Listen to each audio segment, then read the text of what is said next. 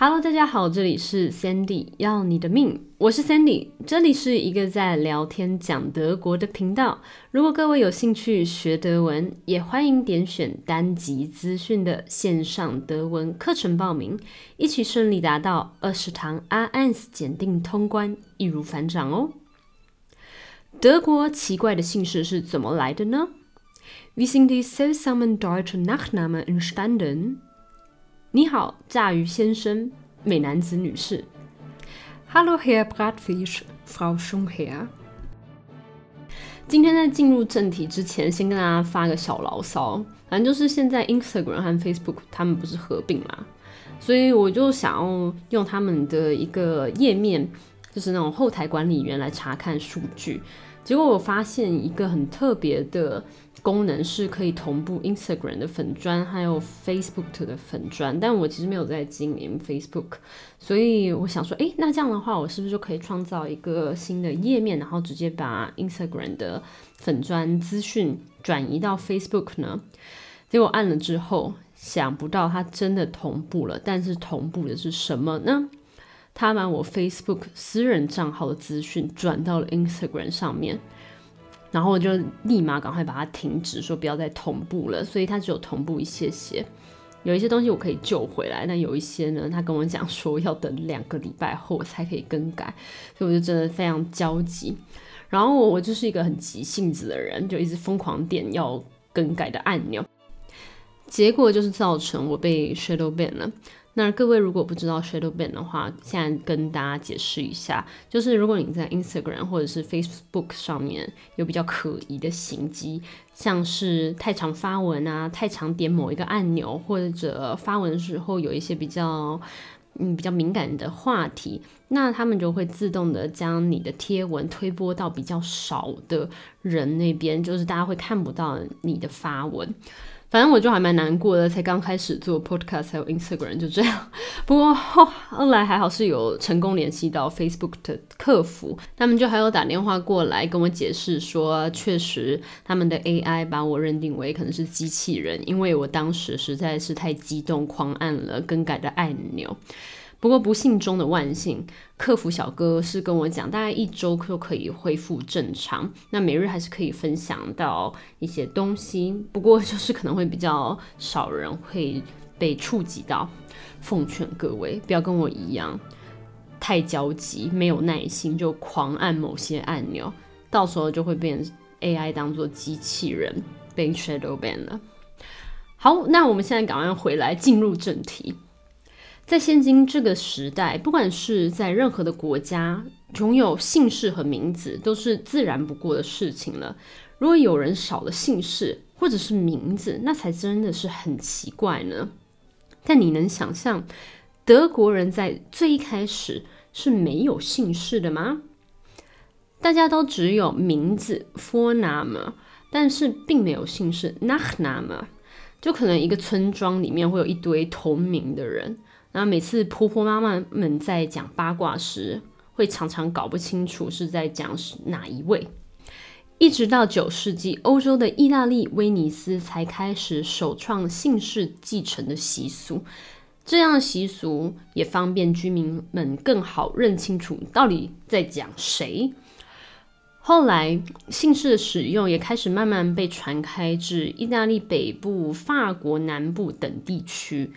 而在十一至十二世纪的德国，人们也开始认为需要有更具体的方式来区别和认别不同的人，因为人口随着时间的增长，当初几人的小农村可能已经变成几万人的城市或者是小镇了。光是在别人名字后面加上绰号已经不够了。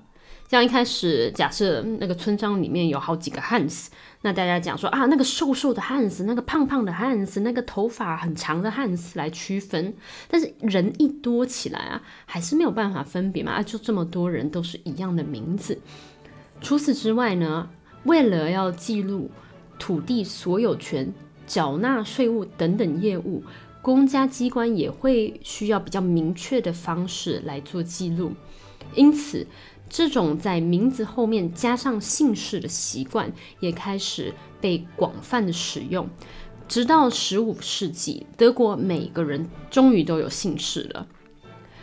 我们现在把时间推到现今的德国社会，会发现他们有很多奇怪的姓氏。那这些姓氏又到底是怎么而来的呢？我自己遇到比较特殊的姓氏是有美男子春黑、小家伙，Klein Line，、酸酸的醋 （Sour Essig），还有一个比较难听的姓氏叫做 Fick。那中文直翻的话就是他妈的。姓氏到底是怎么来的？我们等一下就会听到了。顺便跟大家分享一下，美男子 Shunhei，小家伙 Kleinlein。其实这是我当初两个教授的姓氏。一开始我还以为是大家给他们取的绰号，结果发才发现，哎，这是真的名字啊。那 Sourasi 是我一个朋友的姓氏。那当时我听到的时候，还想说，哎，他到底是从哪里来的？我就问说，请问一下，你家里都是德国人吗？还是这是从哪一个其他语言没翻译至德文才变成这样子？他就跟我说，嗯，其实他也没有什么研究，不过据他所知呢，家里是没有其他外国的血统。那还有几个也很特别的姓氏，也跟大家分享。国王 König。永不快乐，Nimmer for，超级便宜，Oberbillig，炸鱼，Bratfisch，光脚 b a r f u s 酿酒人 Beer Brauer，啊，感觉炸鱼还蛮好吃的。这如果当我的姓氏，我应该会每天都觉得很饿。好，大部分的德国姓氏是从职业、相貌特征。出生地或者是居住地的特征而来的。德国最常见的五十个姓氏之中，就有三十个是从职业而变来的。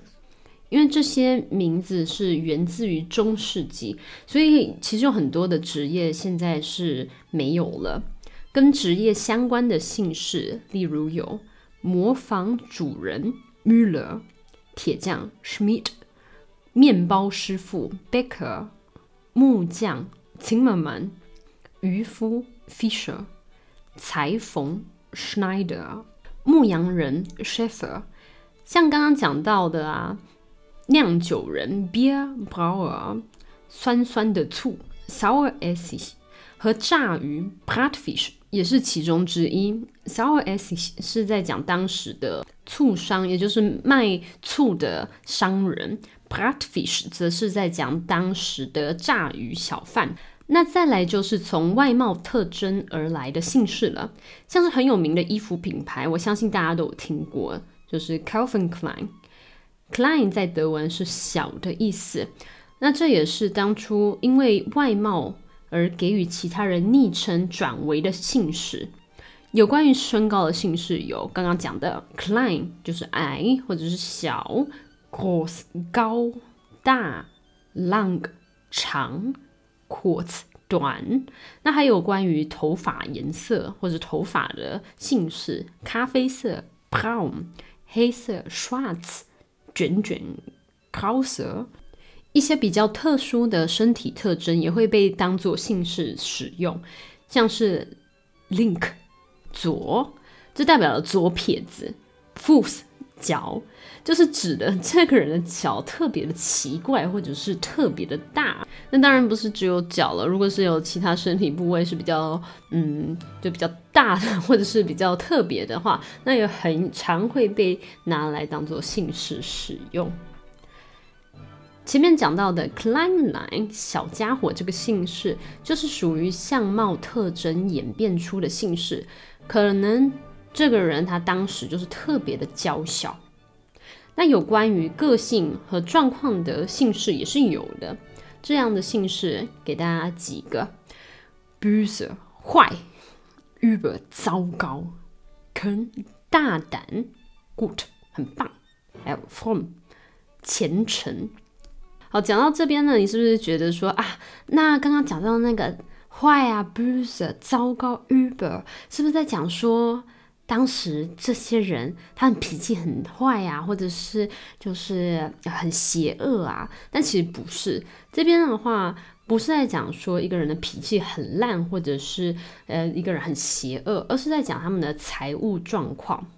只是如果大家不知道的话，他们的后代子孙会不会 常常被朋友笑说啊，你的祖宗啊就是脾气不好，所以你才有这个姓氏呢？前面刚刚提到的美男子 s h u n h a i r，这个呢也不是在讲说，哎，这是一个很帅的男人啊，所以我们就叫他美男好了，而是在讲说这个黑啊这个男子啊，他的个性很美好。很绅士，所以 s h u n h a i r 美男子这个姓氏的来由，就是因为他很绅士，而不是外表是个性的关系。再来就是出生地以及长居地也会被沿用成姓氏所使用。相信有人听过我们第一集买个贵族头衔吧的听众们就会知道。因为房屋买卖啊、迁移，因此很多德国人会以自己的出生地来当做姓氏所使用。这些姓氏常常会以山 （Berg）、城堡 borg、村庄 （Dorf）、田野 （Feld）、森林 （Wald） 做结尾。比较有名的有几个：Brandenburg、勃兰登堡、Lindenberg。林登格尔，当然源自于出生地的姓氏呢，是有非常多的。那今天就不特别讲了。那我们现在再来讲到源自于居住地特征的一些姓氏，像这些姓氏很多是在形容他们住所附近的地形或者是状态。像是石头 （stein） 代表说他们的祖上可能居住在很多石头的地方或者是岩石上，还有号角 （horn），这代表他们居住的地方土质比较硬一点啊，就有那种比较碎的碎石跟伴随着土在一起。还有矿工 （bergman），这就有两个可能了，一种可能是代表职业是矿工。那或者是在讲说住在山区的居民，因为 Berg 是山的意思，Man 是男人。好，我们刚刚最前面还有提到两个奇怪的姓氏，我并没有忘记，别担心，我现在就要来讲了。一个是 Fick，这个姓氏真的是很像骂人的话，但不是。由我目前找到的资料来看，这个姓氏的由来，大部分的专家学者比较认为。这个姓氏是从 Friedrich 这个小名缩写而成，Fick，后来就变演变成为姓氏，可能就是大家在讲的时候口齿不清楚，想讲快一点，就不小心讲成 Fick，那就变成 Friedrich 的小名。在当时啊，我不相信现在还会有人用这个名字当小名，毕竟实在是不好听。那就像是英文的 Richard，他的小名也是 Dick 这样。好，另外一个呢，我们刚刚前面有讲到的是国王 König 这个姓氏，这个姓氏当然不可能是真的以国王这个职位所命名，而是有两种可能，一个是为国王服务的人，或者是在某一个领域中非常出众的人，再来另外一个呢，则是在民间娱乐表演戏剧中比较常扮演国王角色的演员。就跟真正的国王没有任何一点的关系。好，那我们现在听到这么多有关德国姓氏的由来，现在我们来猜猜看，德文中最长的姓氏有多少个字母呢？我给各位三秒钟的时间，一、二、三，总共有二十四个单字。是的，没错，超级长的。那这个德文姓氏是 Otto von den Genschenfelder，这是一个来自东德的姓氏，因为 Genschen 在他们的方言之中是指鹅，就是会飞的那种动物鹅。那拆开来呢，这么长的姓氏就是 Otto 在养鹅场前面 Otto von den Genschenfelder，真的是很直白呢，也非常的长。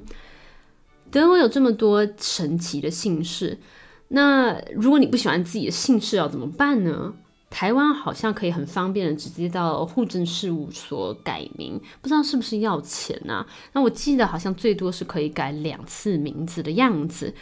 前几年不是因为有一个回转寿司店的促销，导致一大堆人跑去改名为鲑鱼，还上了英国的报纸吗？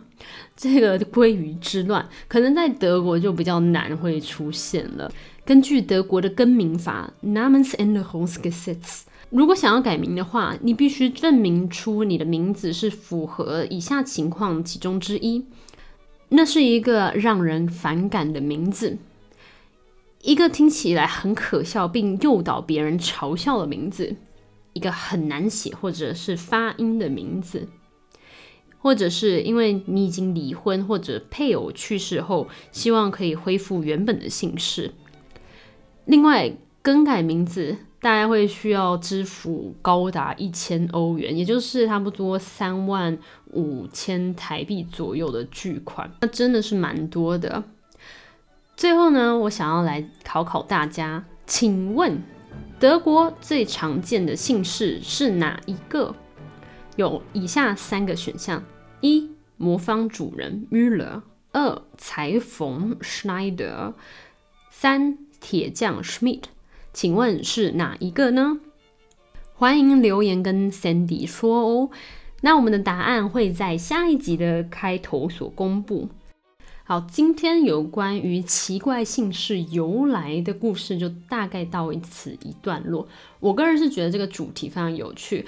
那 有在追踪 Sandy 的人呢，也有发现说，诶 c i n d y 在第一集有讲到类似相关的主题。那因为它可以涵盖的范围非常多，而且又可以在跟台湾的状况所比较，我个人是觉得很有趣。那也希望各位喜欢今天 Sandy 的单集内容。下一集我们会讨论到天才爱因斯坦在学校的时候考试只有考一分，那到底是他之前成绩不好，后来才开窍了吗？以及跟德国人说 Opa Opas，他们可能会跟你翻白眼哦。这到底是为什么呢？下一集我们会来讨论。因为下两周会比较忙一些些，所以这两周我都挑了比较简短一点点的主题。不过我自己是真的非常想要讲有关于德国间谍的这些内容。那反正我之后会再安排。那也希望大家来持续追踪 Sandy 的频道。